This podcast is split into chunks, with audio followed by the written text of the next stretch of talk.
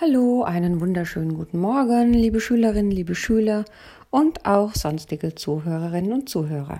Heute ist Dienstag und ich hoffe, ihr seid gut in die Woche gestartet. Marathon. Das weiß jeder. Das ist ein ja schon anstrengender Lauf, der ein wenig Kondition erfordert. Aber ein Ultramarathonlauf.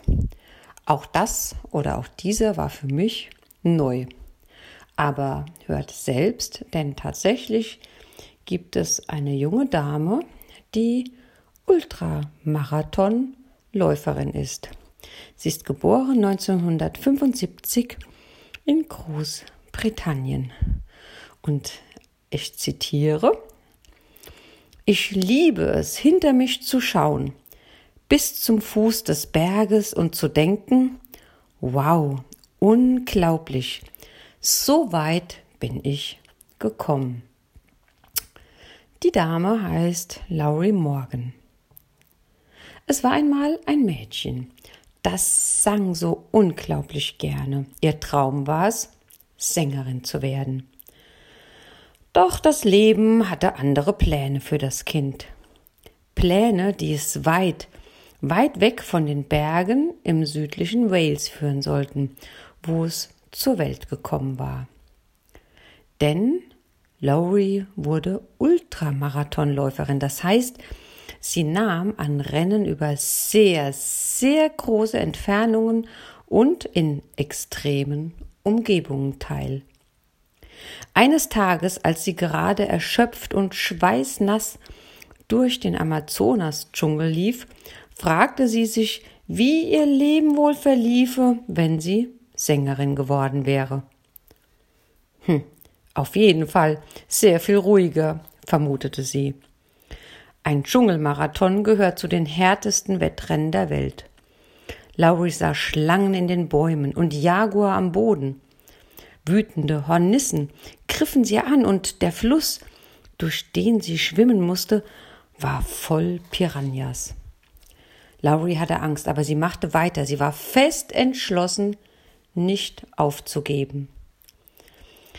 Nach einer der heißesten Landschaften der Welt erwartete Laurie eine der kältesten, die Arktis. Vor lauter Kälte und Müdigkeit spielte ihr Gehirn ihr einen Streich und gaukelte ihr während des Rennens Dinge vor, die da gar nicht waren. Einmal sah ich inmitten auf dem Eis eine schöne Parkbank und dachte, oh, wie hübsch, da kann ich mich hinsetzen. Aber natürlich war da gar keine Bank. Und als ich schon dachte, sie könne nicht mehr weiter, da geschah etwas Magisches. Sie hörte die Stimme ihrer Mutter.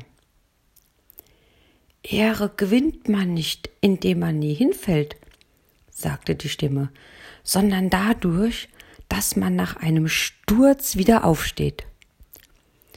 Laurie raffte sich wieder auf und rannte weiter über Schnee und Eis, sogar vorbei an Rentieren und Eisbären. Und das Wunderbarste war, die Ziellinie erreichte sie in Rekordzeit. Mich persönlich hat besonders der Satz ihrer Mutter angesprochen, dass man nach einem Sturz wieder aufsteht. Und ich glaube, das ist etwas, das wir uns alle so ein wenig auf die Fahne schreiben können. Immer dann, wenn wir hinfallen, und damit ist nicht nur gemeint, dass wir mal körperlich stolpern, sondern auch andere Niederlagen in unserem Leben haben, dass wir wieder aufstehen und weitermachen, uns von diesen kleinen Niederlagen einfach nicht niederdrücken lassen und entmutigen lassen, sondern hoffnungsvoll in die Zukunft schauen können. In diesem Sinne wünsche ich einen wunderschönen Dienstag.